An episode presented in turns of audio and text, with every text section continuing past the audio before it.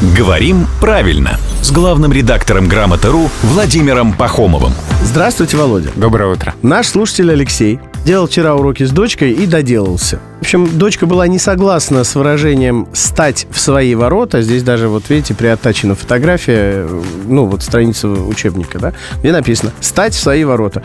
Я, Алексей, говорит, ее успокоил, сказал, что это просто опечатка, потом полез в словари и понял, что не так-то все просто со словами «стать» и «встать». Еще раз для наших слушателей. «Стать в свои ворота». То есть не инженером, а в свои ворота. Это меня тоже удивило, и сейчас, я думаю, Владимир Пахомов нас всех успокоит. Да, это не опечатка. Это не То есть можно стать в свои ворота. Да, глагол «стать» многозначный.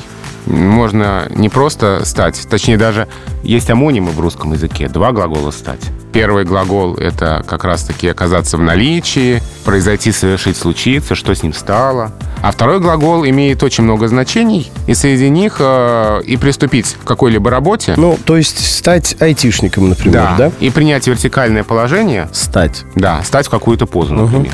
И расположиться где-либо. Можно стать у стены, стать на ковер, стать в дверях. Такие примеры словари приводят. Значит, и в ворота тоже. Каким-то прям одиноким и совершенно ненужным я бы ощутил себя на месте слова «встать», у которого одно единственное значение, да, там, поменять положение. Там сидел, встал, лежал, встал. А вот устать, видите, прям такая стать, А у слова «встать» не надо себя так чувствовать ненужным. Слово «встать» себя очень хорошо чувствует. У него тоже очень много значений в Ну, русском извините, языке. в честь него, например, Ванька Встанька. И как минимум 9 значений вообще у этого глагола существует. Я, я хочу всем напомнить, что нас слушают и дети.